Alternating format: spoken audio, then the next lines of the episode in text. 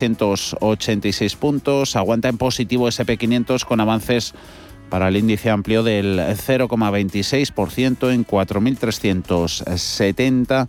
Nasdaq aguanta el tipo. Las tecnológicas animadas este miércoles, este jueves, gana el índice un 0,61 en los 14.600 enteros. Paro semanal, lectura final del PIB del segundo trimestre y PMI de Chicago son algunas de las referencias macroeconómicas de hoy al otro lado del Atlántico, ese tándem Yellen Powell que vuelve a la palestra del Congreso y el Senado que vota hoy para evitar in extremis el cierre federal. Paul Mielgo, buenas tardes. Muy buenas tardes. Eh, vamos con el último dato que se acaba de publicar el PMI de Chicago correspondiente a septiembre que ha quedado algo por debajo de lo esperado en 64,7, la estimación era de 65 y el dato previo 66,8. Pero el dato que más ha decepcionado es el paro semanal. Encadena tres semanas de incrementos, lo que plantea dudas sobre el mercado laboral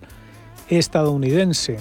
Las solicitudes de subsidios por desempleo aumentan en 11.000 hasta las 362.000 cuando se esperaban a 333.000 solicitudes. California ha sido el estado que más ha contribuido al empeoramiento de este dato. Powell ya decía a principios de esta semana que la dificultad que tienen los eh, o las empresas para contratar representa otro riesgo para la inflación. Por otro lado, el PIB del segundo trimestre alcanza una tasa anualizada del 6,7%, una décima más eh, que la lectura anterior, y el índice PCE, deflactor de precios, un indicador que vigila muy de cerca la Fed, sale en línea con lo esperado, en el 6,1% durante ese mismo periodo del segundo trimestre. Y uno de los eventos de riesgo a los que se enfrentaba el mercado parece solucionado de momento, el shutdown o cierre parcial de la Administración Federal. El Senado vota esta tarde un proyecto de ley para extender la financiación del gobierno hasta el 3 de diciembre para evitarlo eh, justo cuando finaliza el año fiscal, esta medianoche. El acuerdo elimina las demandas demócratas de suspender el techo de deuda, lo que significa que debería aprobarse el proyecto de ley fácilmente por ambas cámaras para trasladarse inmediatamente al despacho oval para que lo firme el presidente Joe Biden. Así pues, eh, eh, esto no quita para eh, evitar algo que preocupa todavía a los mercados y es el riesgo de default en Estados Unidos. En menos de tres semanas, Yellen ya marcaba esa fecha límite del 18 de octubre. Mientras eh, la agenda del presidente está secuestrada por la batalla política entre el ala progresista y el ala moderada del Partido Demócrata. El presidente de la Fed, eh, Powell, y su eh, predecesora y actual secretaria del Tesoro, Janet Yellen, están compareciendo a esta hora ante el Comité de Servicios Financieros del Congreso. Está haciendo la introducción a la presidenta de ese panel, Waters, a pesar de que ayer los principales banqueros centrales del mundo aseguraban que el alza actual de los precios en última instancia resultaría temporal, los mercados no terminan de creérselo y se preparan más para un periodo de inflación más prolongado. Juan Gómez Bada es director de inversiones de Avantage Capital. Desde nuestro punto de vista, la inflación eh, no es tan temporal como dicen los bancos centrales, puesto que al final, eh, bueno, pues eh, está generada por un incremento de de, oferta monetaria muy relevante que hubo el año pasado debido a la pandemia y este incremento pues no es tanto, eh, sobre todo se debe a que los bancos centrales han estado financiando el déficit, el déficit de, eh, de los estados Hoy además van a hablar hasta seis presidentes regionales de la Fed. Y a falta de la sesión de hoy, el Dow Jones ha caído en septiembre un 2,7%. El SP500 un 3,6% y el Nasdaq Composite casi un 5%. Septiembre, por lo tanto, cumple con su reputación de mes bajista para Wall Street, acosado por la crisis de la China Evergrande, la subida de la inflación y el inminente comienzo del tapering. Las pérdidas acumuladas en septiembre para los tres índices arrojan un balance bastante mediocre para este tercer trimestre que se acaba. En este periodo el Dow está ligeramente en rojo, mientras que el Nasdaq va camino de cerrar prácticamente plano. El SP500 sube un 1,4% en estos eh, tres eh, meses. En lo que va de año, el índice de referencia de la Bolsa de Nueva York acumula ganancias del 16%. Y octubre, que empezará mañana, pues suele ser un mes de fuertes vaivenes eh, para los mercados, con algunos sell-off muy violentos, pero en general suele ser el comienzo de un mejor rendimiento estacional para las acciones. En cuanto a los grandes valores, Merck liderando las subidas, gana la farmacéutica un 1,4%, como están las farmas en esto de las compras y fusiones. Merck adquiere Aceleron Pharma, se va a gastar 11.500 millones de dólares premio para esa compra. Le siguen en subidas grandes tecnológicas, avances en Microsoft, también en Alphabet Google en el entorno del 0,6%, Facebook un 0,34%. En negativo que tenemos, pues eh, están cíclicas y bancos, Boeing perdiendo un 1,4%, la petrolera Chevron un 1,05%, Caterpillar, JP Morgan, Goldman Sachs con descensos en el entorno del medio punto.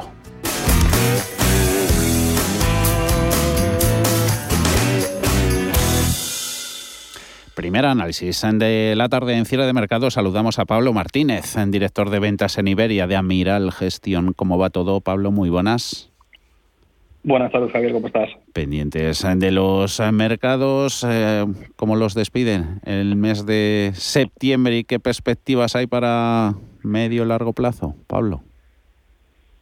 Bueno, pues justo acabáis de hacer un muy buen resumen del mes y que es cierto que las cifras pues salen en, rojo, pero bueno, nosotros creemos que la inversión en renta variable no debe de, verse a, 30 días vista y lo más importante es sobre todo ver que hay un mercado bastante polarizado para, para nosotros. Hay algunos segmentos del mercado, pues fundamentalmente renta variable americana, en donde vemos pues niveles de valoración bastante exigentes, pero somos eh, optimistas porque fundamentalmente en small caps, tanto en Europa como en Japón, y el resto de, Asia, exceptuando quizás eh, China, sí que vemos eh, valoraciones mucho más razonables. Nos encontramos con compañías que, dependiendo de los sectores, pero están siendo capaces de, crecer. Eh, nos gusta mucho la temática de digitalización, por ejemplo, en, Asia. En Europa también encontramos compañías tecnológicas interesantes en nichos, evidentemente pequeños, no son las, las grandes fans que, que acaparan pues, mercados gigantescos como es el de la publicidad pero pero en estos momentos la vamos la opinión que tiene nuestro equipo de, gestión estuvimos hace dos semanas en, en, París y esta semana hemos vuelto a estar eh, nos dicen tenemos por fortuna más ideas que, dinero ya digo en estos segmentos del mercado o sea que, que en términos de renta variable la valoración que hacemos es bastante razonable. Sí que es cierto pues que los inversores eh, están ahora pues más preocupados con el tema de la inflación, quizás también pues todas las noticias que estamos viendo con respecto a los shocks de, de las cadenas de suministros pues pueden poner a, algunos eh, inversores nerviosos, pero nosotros eh, la, vamos, la impresión que tenemos es que lo, lo importante es que las valoraciones son bastante razonables y este tipo de de noticias pues son más bien eh, sobre todo el tema de la cadena de, suministros pues bueno son pequeños reajustes que evidentemente por culpa de, del covid pues algunos eh, algunas industrias se han visto más más golpeadas pensar pues yo qué sé el, el, iPhone que, está anunciando Apple ciertos problemas de suministros pues son productos que tienen literalmente miles de, de, piezas, de componentes, y cada una de esas pequeñas piezas, eh, evidentemente, retrasa si, si, hay algún problema eh, retrasa un producto. Entonces, es normal que eh, productos de un elevado valor añadido que tienen miles de componentes, pues que alguno de ellos eh, no, no se encuentre, no esté llegando a tiempo, es algo razonable y que no debe de, causar miedo para, para los inversores. Porque mm. nosotros creemos que eso es algo de corto plazo. Y, y, con todo eso, ¿se ha podido entonces complicar algo la, la situación macro, el horizonte de la recuperación económica, Pablo? Nosotros creemos que eh, hay ciertos elementos de preocupación. Mm. Eh, el tema del el repunte de la inflación, pues sí que es cierto que, eh, es, preocupante. Nadie tiene la, varita de, cristal. Y, y, de hecho, pues mm, creemos que es fundamental el tener carteras que sean capaces de, navegar adecuadamente, tanto si nos encontramos ante escenarios de unas inflaciones altas durante ciertos años, como si tarda mucho en llegar, como si de repente pues no termina de llegar, que es algo que nos parece eh, un poco complicado. Para los inversores que tienen exposición a renta variable, pues evidentemente eh, la prudencia debe ser fundamental eh, y creemos, así lo hacemos en, en, nuestra estrategia Sextamo Picking, que la duración debe ser corta. Para renta variable, por fortuna, estamos invertidos en compañías que no están teniendo problemas, no están perdiendo margen eh, están siendo capaces de, repercutir eh, eh, esa inflación, vamos, el incremento de costes que están teniendo en estos momentos están siendo capaces de repercutirlo. Pues compañías como Smurfit Kappa, FIA Automotive, que es una compañía española, DCC, Green Recticel, son empresas que están siendo capaces de, trasladar esas subidas de precios sin perder márgenes. Evidentemente, el impacto que tiene, que tiene la inflación, pues tiene muchas segundas derivadas para la, renta variable, pero así a muy corto plazo es fundamental eh, estar invertido en compañías que sean capaces de repercutir los precios e incluso algunas que se puedan beneficiar. Pues una compañía francesa que se llama Jacket Metal, pues le viene incluso bien las alzas de, precios. Entonces, bueno, pues eh, el tema de inflación es, es, importante y es preocupante, pero creemos que con carteras bien construidas, pues eh, no debe de, de afectarnos tanto como, como pues quizá los titulares están, están haciendo, eh, haciéndonos creer. Eh, hay que eso, carteras capaces de, de, hacer frente a tensiones inflacionistas. Nos comentabas por ver un poquito renta fija, Pablo, esas duraciones cortos en, cortas en, en bonos. Eh, ¿Estáis mirando más estos días la evolución de los rendimientos? O sea, nosotros eh, estamos siendo excesivamente prudentes, eh, digo excesivamente mm. eh, porque evidentemente hay, hay muchas oportunidades, pero nuestro equipo de, gestión de renta fija, Jacques Sure, que, hablamos mucho con él, de hecho habla español y, siempre estamos encantados de ponernos al día, lo que, lo que nos comenta es que existe un riesgo real de, muchos defaults en, los próximos meses que quizás todavía no está, no está encima de la mesa porque todavía hay muchas compañías que tienen eh, se benefician de, las ayudas públicas y digamos que todo eh, el posible impacto que haya podido tener el COVID en, ciertas industrias eh, no está en absoluto encima de la mesa.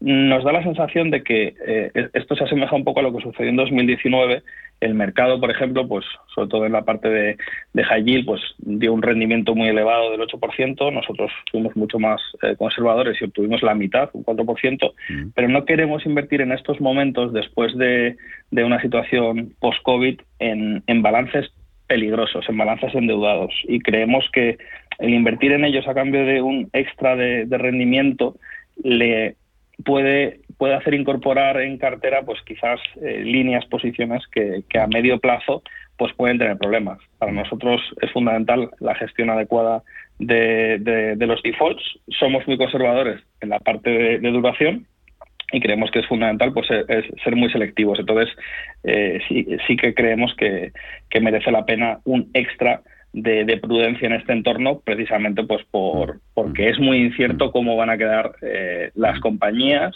y, el contexto macro eh, de aquí a, medio plazo. Y por último, Pablo, antes nos comentabas eh, pequeñas empresas, small caps europeas, japonesas, asiáticas, exceptuabas un poquito China, que está siendo protagonista, ¿no? Caso de Evergrande y todo lo que nos está viniendo del, del gigante asiático, pero aún así hay que seguir haciendo hueco en cartera en nuestras inversiones, hay que seguir mirando allí. Eh, absolutamente. Nosotros eh, somos muy optimistas con Asia en general. Eh, nos parece que es una región que en general está poco representada en, las carteras de los inversores.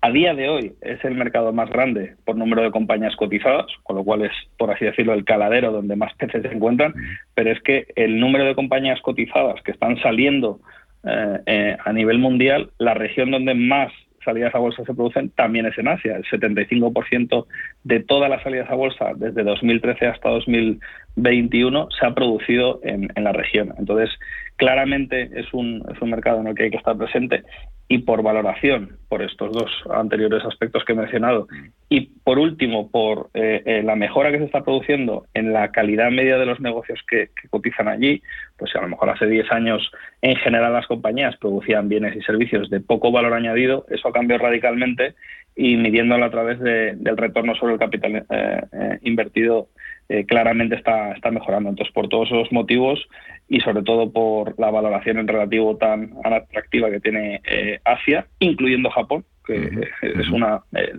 particularidad que, tenemos en, en Amiral Gestión, que no descartamos Japón, nos parece precisamente que es uno de los mercados más, más atractivos. creemos que tiene que, que tener cabida en cartera. Quizás con un sesgo hacia small and mid caps y precisamente todo lo que está sucediendo en China eh, tiene que ver más bien con las compañías grandes. Nosotros pensamos que en, la región asiática hay grandes líderes que el día de mañana pues tendrán mercados infinitamente más grandes que los actuales, pero que a día de hoy ya son lo suficientemente importantes y tienen una posición competitiva eh, bastante consolidada como para ser inversiones interesantes. Mm, interesantes todos los comentarios que nos has dejado. Pablo Martínez, Amiral Gestión, gracias. Que vaya bien el jueves. Gracias, Javier. Las medidas recomendadas en las auditorías se traducen en ahorros de energía de hasta el 20%. Las auditorías son obligatorias pero rentables para las empresas. NES, especialistas en gestión y ahorro energético, te ayuda a sacar el máximo partido a tu auditoría. Entra en NES.es.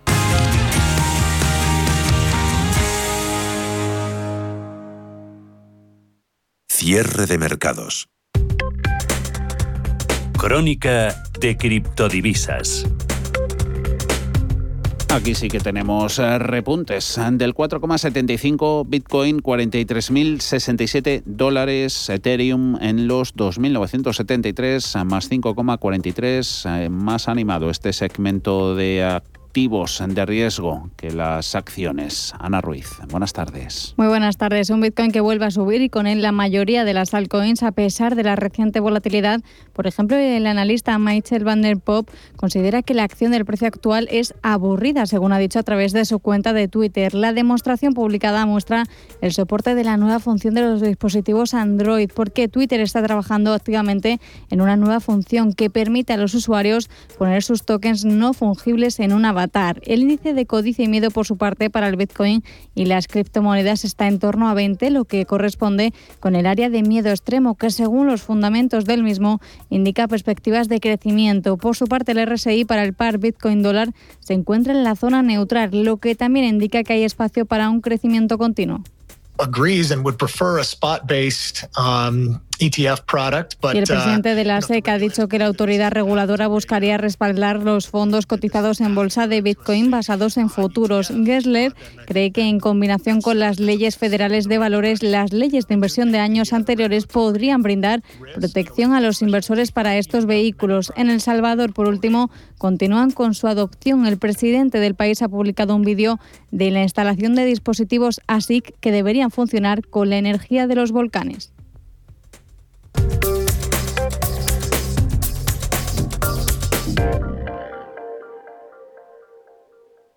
¿Buscas hipoteca y aún no has dado con la tecla?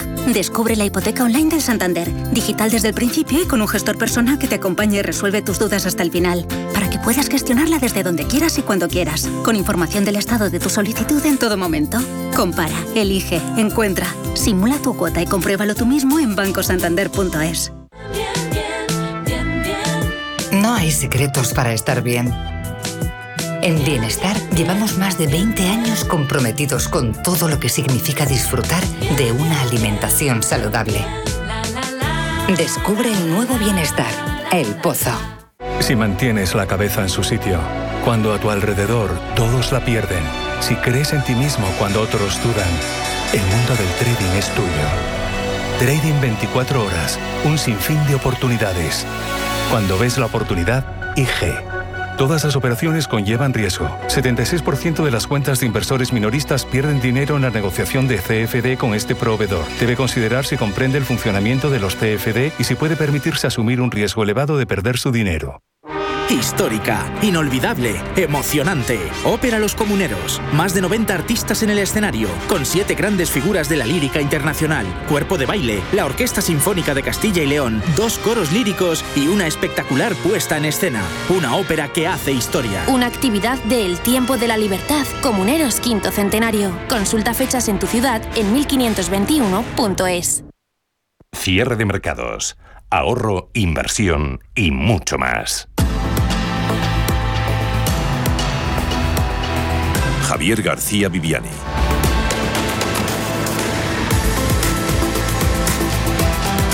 ¿Y cómo andan los eh, mercados europeos a estas horas? Pues más allá de esas caídas en el IBEX 35, que está siendo el más perjudicado en esta jornada de jueves, eh, se deja un 0,81 en 8.807 puntos. Hay descensos en Londres del 0,21, DAX a medio puntito en los 15.289, en sintonía con las pérdidas eh, que sufre la bolsa francesa CAC 40 en 6.522 puntos. Les queda poco más de una hora de negociación a esta penúltima sesión de la semana, última sesión del mes de septiembre. Luego haremos balance al cierre e iremos hasta las 7 con muchos otros temas.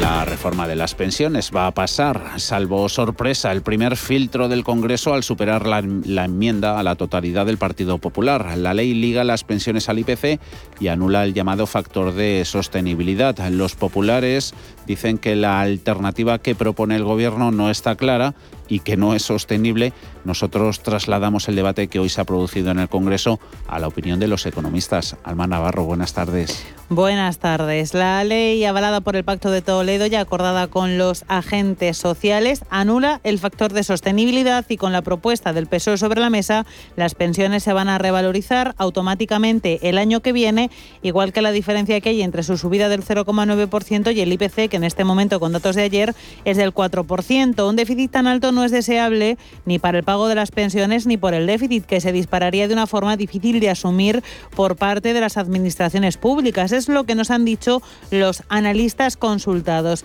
El economista Javier Morillas cree que al menos se debería haber permitido la entrada en vigor del factor de sostenibilidad que ha sido derogado sin ni siquiera haberse probado.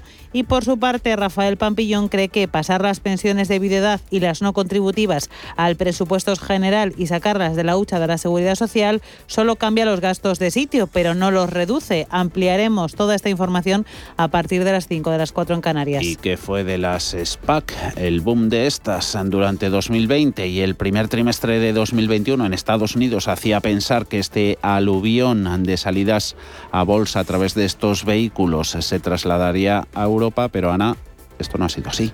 Según un informe de la gestora Reuters, entre 2003 y 2019 en Estados Unidos salieron a bolsa una media anual de 17 SPAC, mientras que en 2020 se registró un récord de 248 OPV de SPAC, más que en los 12 años anteriores juntos. Este boom hacía prever que en Europa se iba a vivir esta misma ola, pero la euforia se ha desvanecido en esta segunda mitad del año. En lo que va de trimestre, 42 ofertas públicas iniciales, las conocidas como OPI, han visto la luz en el mercado europeo y han recaudado 8.500 millones de dólares, la cantidad más alta en una década, pero por el contrario, no ha habido ni tan solo un acuerdo con una empresa de adquisición de propósito especial, más conocidas como SPACs, desde el pasado mes de julio, según los datos de Refinitiv. La perspectiva de subidas de tipos y la mala experiencia de varias SPAC han acabado con esta euforia. De hecho, el ritmo de salidas a bolsa de las nuevas compañías también ha bajado de 21 a 6 semanales en la bolsa americana. Y Pedro Fontaneda, buenas tardes. Buenas tardes. Ayer fue la presentación de la última película de James Bond, el agente secreto más conocido del mundo. Esta será la última película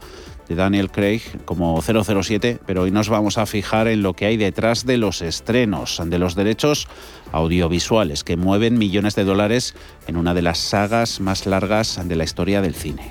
En España preferimos Anacleto, Agente Secreto, a Mortadelo y Filemón, pero sin duda el agente secreto más conocido en el mundo y cuya saga es más longeva es James Bond. Amazon, que parece tener la estrategia de estar en todos los sectores del entretenimiento, ha comprado la productora Metro Goldwyn Mayer por 8.400 millones de dólares y así los derechos de muchísimas películas taquilleras como James Bond, Rocky y hasta Robocop. A las cinco y media de la tarde profundizaremos sobre agentes secretos y cifras estratosféricas a su alrededor.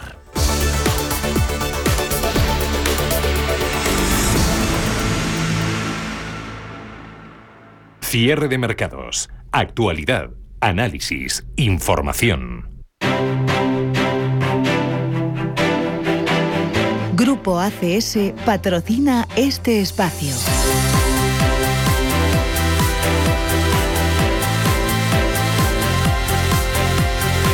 Dentro del IBEX 35 principales movimientos con subidas, ArcelorMittal, Fluidra, Indra ganando más de un 1%, nueve valores con ganancias, en rojo están el resto, sobre todo eh, renovables energéticas y turísticas. Esa es la mezcla. Solaria perdiendo un 4,5, 3,6,5 en Hoteles Meliá, IAG y en Grifols, Amadeu, Endes, Amadeus, Endesa CIA Automotive por encima del 2% y entre los grandes Telefónica 4,05 euros, abajo un 0,7, Santander 3,13, perdiendo un 0,73 o BBVA eh, retrocediendo en tiempo real un 0,21 en los 5 euros con 73 novedades en cuanto a su dividendo. Noticias corporativas, esa está entre ellas. Vistazo también al panel de recomendaciones, Ana. Empezamos justo por ahí porque el Consejo de Administración de BBVA ha acordado distribuir entre sus accionistas un dividendo bruto de 0,08 euros en efectivo a cuenta del dividendo del ejercicio 2021,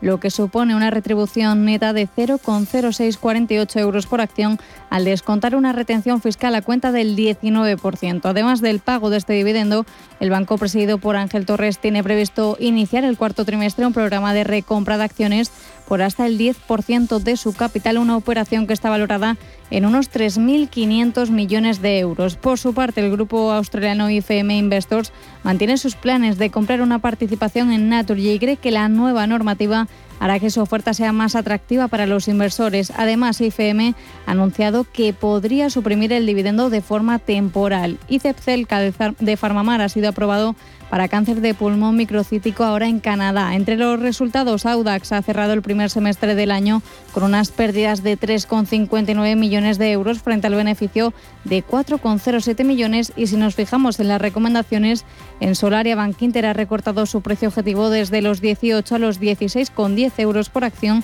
manteniendo la recomendación de neutral y por último, Berenber ha reducido el precio de Endesa a 19,50 desde los 20 euros por acción anteriores.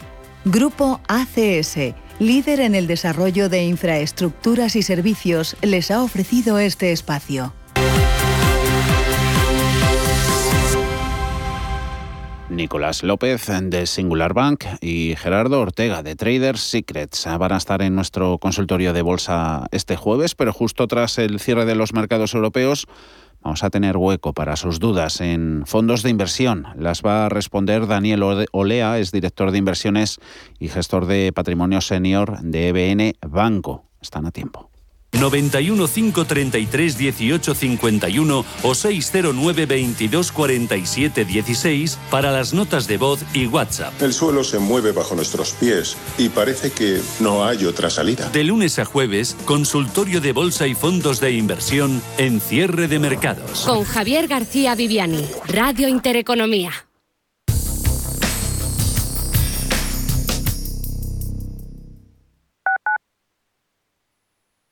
FinanBest, gestor automatizado líder en rentabilidad en 2019, 2020 y 2021 de acuerdo con expansión All Funds.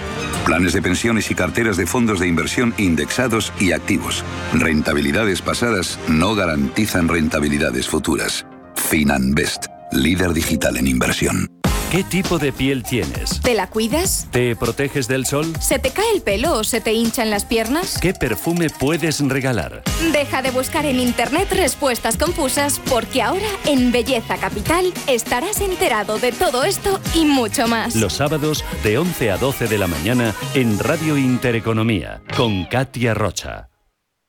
Si estás pensando en organizar un evento, en Restaurante El Torreón te lo ponen muy fácil. Con un paraje único y a 10 minutos de Madrid podrás disfrutar de las mejores carnes y pescados en sus salones y jardines. Comidas de empresa, congresos, bodas, comuniones, reuniones y comidas a la carta rodeados de bosques de encinas y la mejor gastronomía. Calidad y confianza se unen para ofrecer una experiencia única. Visítanos en restauranteeltorreón.com y déjate sorprender. El riesgo de exclusión social afecta a uno de cada tres menores en España. En la Fundación La Caixa facilitamos herramientas, metodologías y recursos a miles de entidades sociales que luchan por dar oportunidades a las personas que más lo necesitan, para que éstas puedan desarrollar todo su potencial. Solo es progreso si progresamos todos. Fundación La Caixa. Los domingos a las 10 de la noche tienes una cita con El Club de los Negocios Raros. Un magazine dedicado al mundo de los libros. Actualidad, entrevistas, literatura y poesía tienen cabida en este espacio cultural de Radio Intereconomía. Dirigido por Andrés Sánchez Magro. Todos los domingos a las 10 de la noche.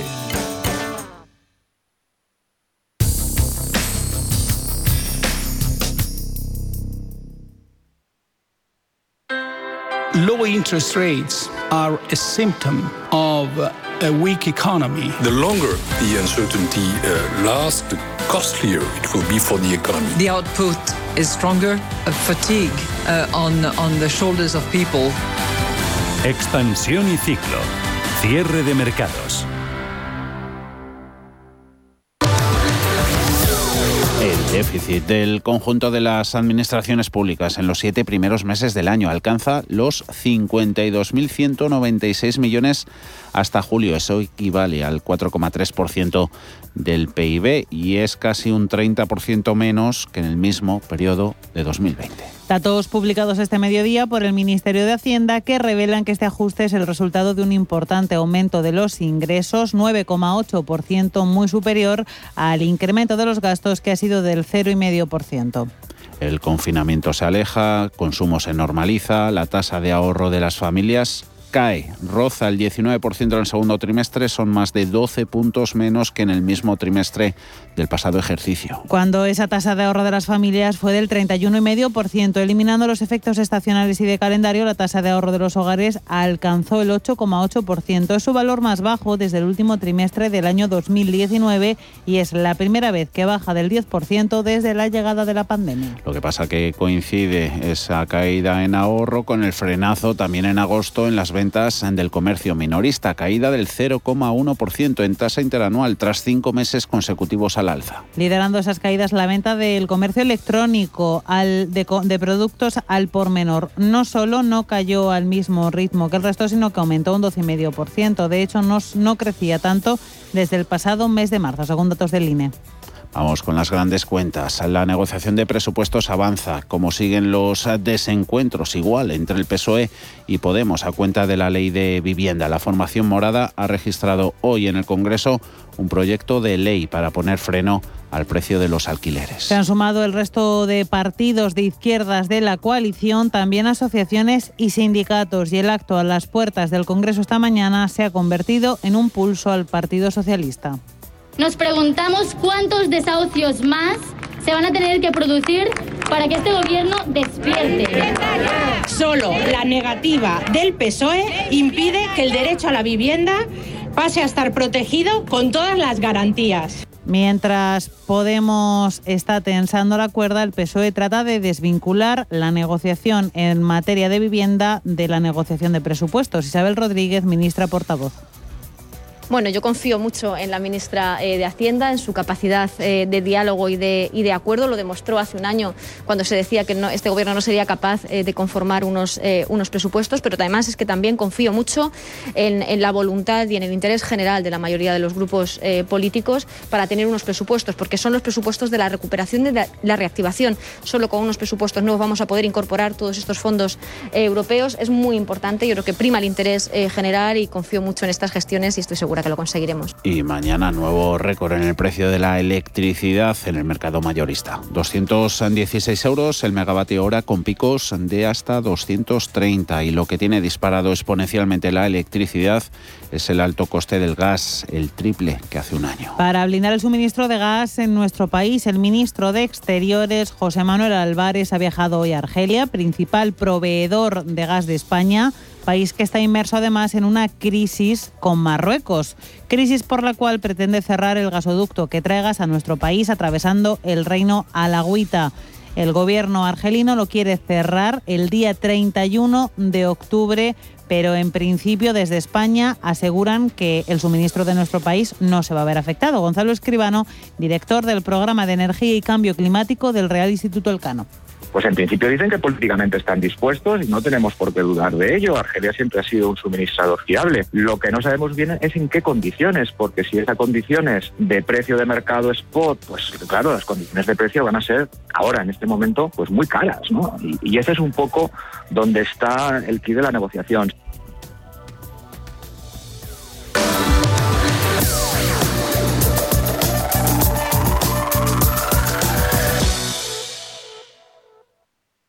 Últimos días para aceptar la oferta parcial de adquisición de acciones de Naturgy lanzada por IFN. Si eres accionista de Naturgy, consulta con tu banco hasta el 8 de octubre para aceptar, si lo deseas, la oferta a 22,07 euros por acción, sujeto a prorrateo. El precio de la oferta suponía una prima del 19,7% respecto al precio de cotización al cierre del 25 de enero de 2021, día anterior al anuncio de la oferta. Más información en ifmofertaacciones.com o en el 900 823 502, folleto registrado en la CNMV.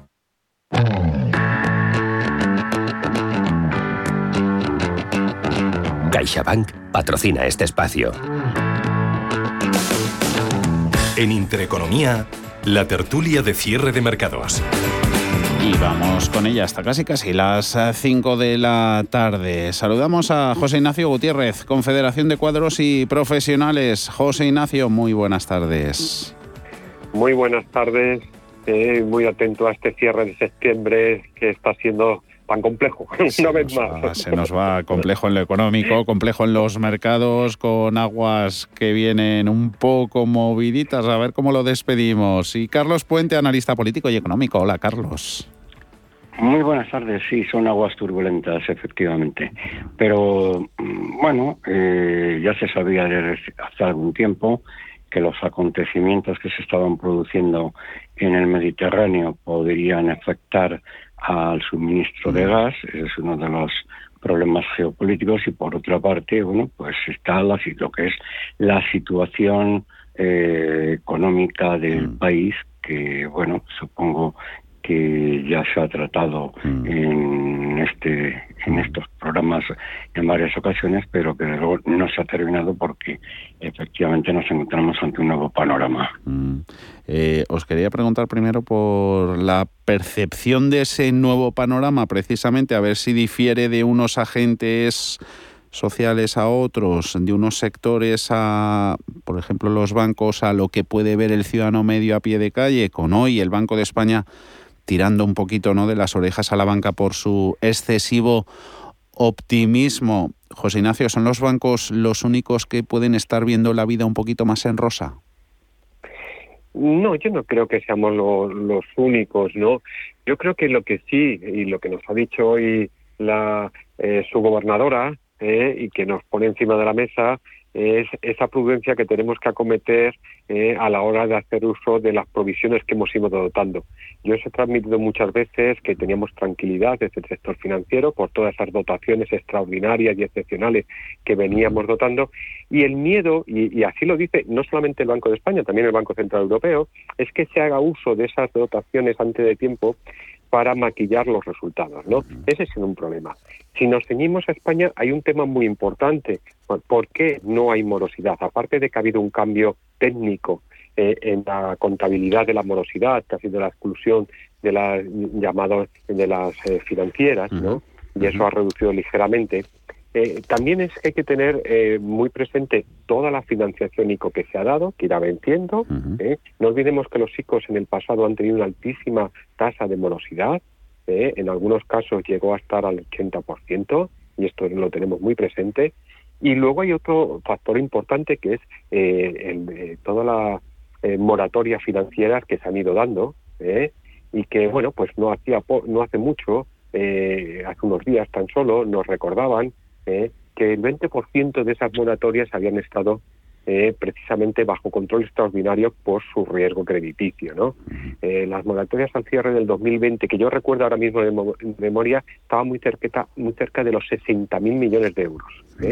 y recuerdo que llegamos a dar a lo largo de, de todo este proceso de la pandemia casi un millón mil operaciones en moratoria financiera han ido venciendo, es cierto, ¿eh? y hemos estado en un nivel de control y de supervisión eh, que lo que se, que se consideraban muy muy dudosas, eh, aquella que podían generar un problema de insolvencia real o de, declararse fallidas, en torno a un 9% nada más. Pero es un 9% que hablamos de al menos 56.000 millones de euros. Estos son datos que están encima de la mesa, que la morosidad en el sector financiero va a empezar a aparecer eh, cuando se vaya normalizando la situación eh, y yo creo que ha sido un aviso muy importante.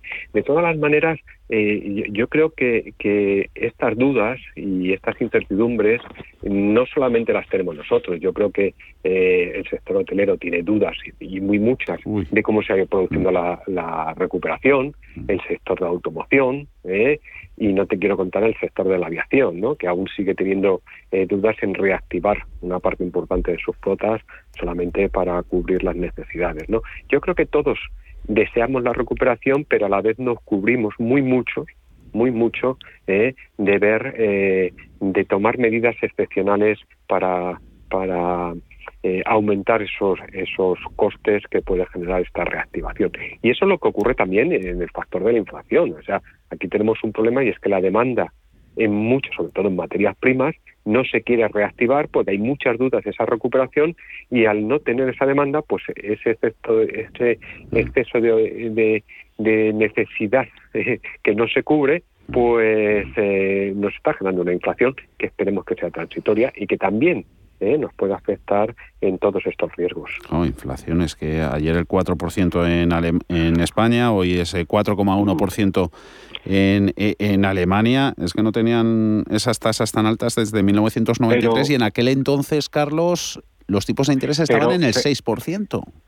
Sí, sí, pero, pero mm, si me permites, eh, en el tema de bueno de la jornada en la que ha participado la señora Margarita Delgado, la subgobernadora de, del Banco de España, eh, yo creo lo que lo que ha habido en realidad pues ha sido un, enfrentamiento de tipo dialéctico, puesto que, que de los dos temas que ha abordado José Ignacio, pues efectivamente es, digamos que es el mapa actual, mm. pero yo eh, con vistas al futuro lo que creo que, que más importante va a ser el tema de la solvencia, porque los bancos por una parte están mm, diciendo que, que bueno el escenario es mucho mejor de lo previsto pero pero por otra parte y cosa que es verdad y lo ha apuntado lo ha apuntado José Ignacio hay una cosa que, que convendría es vigilar pues todos esos préstamos ¿eh? que se han concedido pues a sectores que, que están afectados por y han estado afectados por la crisis y eso es lo que hay que ver en cuanto al tema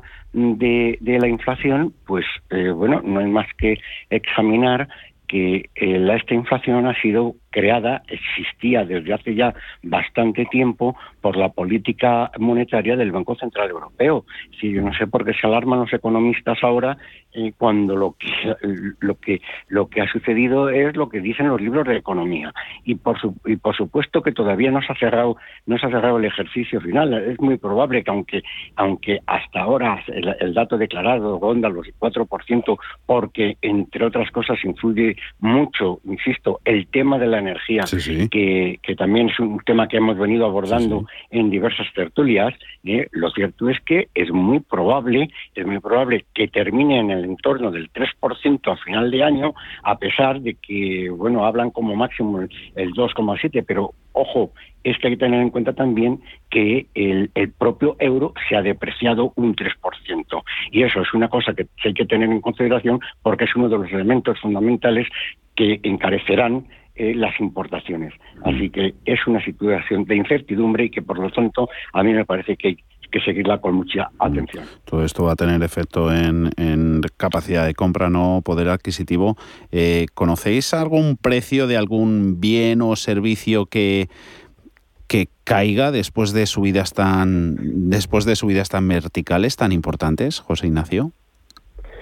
Eh, no, lo que pasa, yo lo que quiero ahí poner muy claro es que tenemos un desajuste muy importante entre oferta y demanda. Y esto viene como consecuencia de un parón de más de 18 meses eh, que precisamente pues eh, ese desajuste viene como consecuencia de una recuperación, de, un rebote técnico, como yo le llamo. Esto es una reactivación de la economía ante un parón sin precedentes y que, claro, los ofertantes eh, tienen dudas de aumentar esa oferta y los demandantes están recuperando un nivel eh, eh, normal. No, es excepcional, es normal, pero hay mucho temor desde materias primas, energéticas, en todos los, ámbitos, a aumentar la producción o la extracción o la puesta en el mercado, porque esa demanda pudiera ser mm, puntual durante esta reactivación de la economía y después caer. Y entonces eh, no se quiere eh, provocar esa eh, posterior hundimiento de los precios, se quiere tener unos niveles normales de precios. Y eso es lo que está produciendo toda esta situación. yo creo que si no se adecua, lo que podemos tener es el, problema es de generar una inflación real, y que cuando se recupere la demanda y se recupere la economía y haya una demanda eh, sostenida, ¿eh? Eh, ese precio final que van alcanzando tanto materias primas como productos energéticos no descienda, no descienda y por una decisión de estrangulamiento de las producciones, ¿no? Y, eso, consolidar una inflación a largo plazo de estos niveles, mm, total y absolutamente podría parar la reactivación económica. Mm que la reactivación económica es crecer sobre los niveles anteriores ¿eh? y no es simple y llanamente recuperar el nivel previo. ¿eh? Es decir, esto es algo que, nos estamos engañando mucho con las estadísticas. Y muchas medallas nos estamos poniendo con eso también tenemos, José Ignacio, tenemos una situación en la que en realidad no se está produciendo un, un crecimiento sostenible y sin embargo, pues se acaba de hacer público. Seguimos siendo los campeones eh, en paro con el 14% por delante de países como Grecia e Italia. Y no digamos ya a nivel eh, eh, a, nivel de, jóvenes que ya supera el nivel de los 30, del 30%. Es que es una situación sumamente sumamente delicada.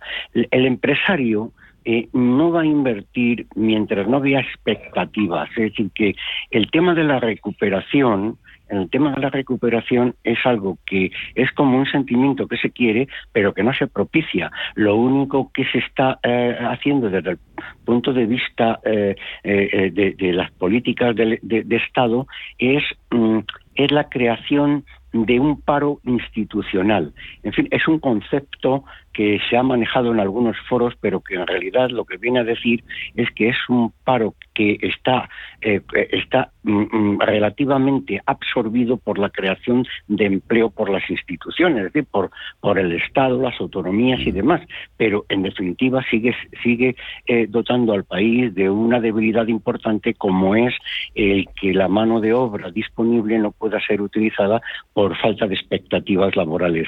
Y esto, eh, esto influye. Luego tenemos además una serie de, de acuerdos eh, o proyectos como se acaba de presentar eh, en el Parlamento, en el cual eh, el, el, el, déficit podría ser importante, por lo menos a nivel de seguridad, de seguridad social, puesto que la inflación prevista podría incrementar el, el, las pensiones en, en, en, más de 2.000 millones. Es decir, que, que, es que este es un contexto en el que mm, de verdad mm, yo, insisto, lo veo eh, muy complicado y desde luego mmm, no se está hablando de recetas que, soluciones, que solucionen la situación, solamente se está hablando constantemente de una serie de cuestiones que no tienen nada que ver unas con otras, pero es que la economía es algo, es algo funcional, es, es, es algo que es que eh, los medios tienen que estar condicionados a los fines. Y de esto yo no oigo hablar, hablar ni al gobierno ni a la oposición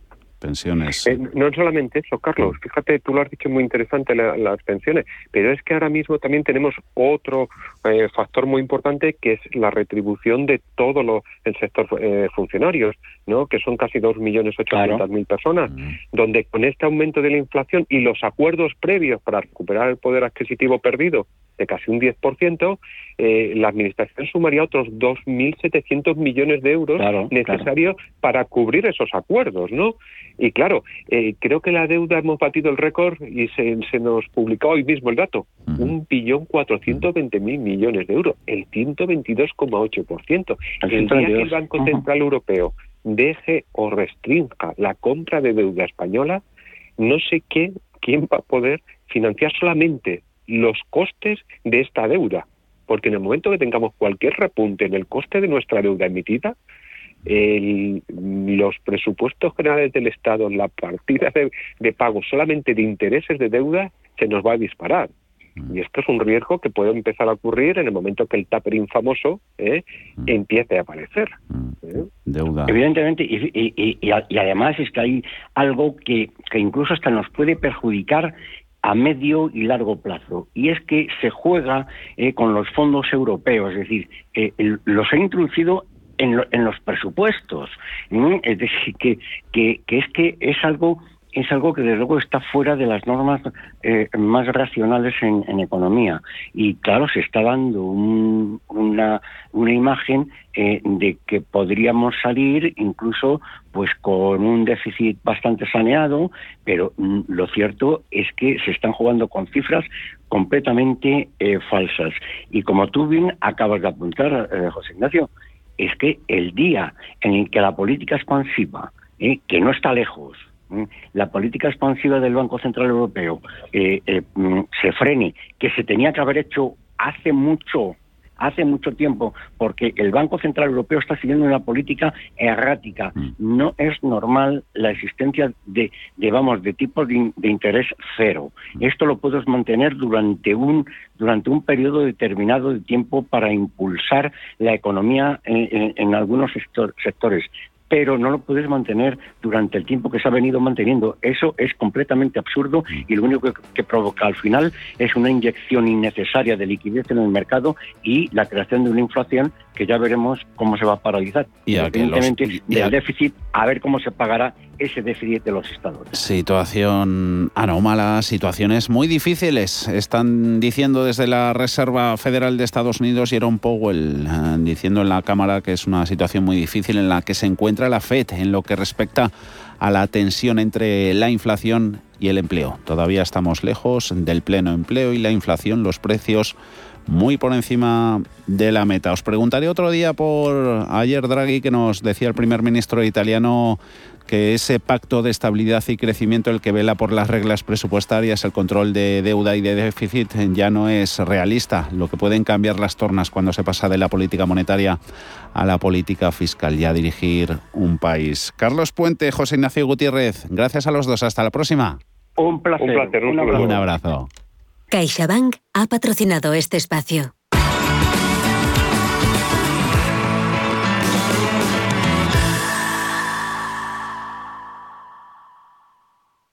Tenemos el de espuma, el de látex, el de En muelle. esta vida puedes dudar de todo, menos de cómo proteger lo más importante. CaixaBank presenta MyBox. Elige el seguro que necesites y págalo cómodamente mes a mes sin subidas durante los tres primeros años. Cuando estás seguro, duermes tranquilo. Infórmate en caixabank.es. CaixaBank. Escuchar, hablar, hacer. Todo el mundo sabe que desde una oficina de correos puedes mandar un paquete. Pero quizá no todo el mundo sepa que también puedes sacar o ingresar dinero en efectivo, pagar tus recibos e incluso comprar entradas para espectáculos. En correos queremos hacerte la vida más fácil. Por eso seguimos ampliando nuevos servicios de nuestras oficinas. Correos. Llevamos lo que llevas dentro. No sé de dónde vamos a recortar más. ¿Sabes lo que es la eficiencia energética? NES te demuestra que sí puedes ahorrar más en energía. En NES son expertos en ahorro y auditorías energéticas. Trabajan con las mejores empresas y al mejor precio. Ellas les avalan. Infórmate en NES.es. Te realizamos un estudio de forma gratuita. Pregunta y contacta en info@nes.es. NES, conviértelo en tu partner energético. Son las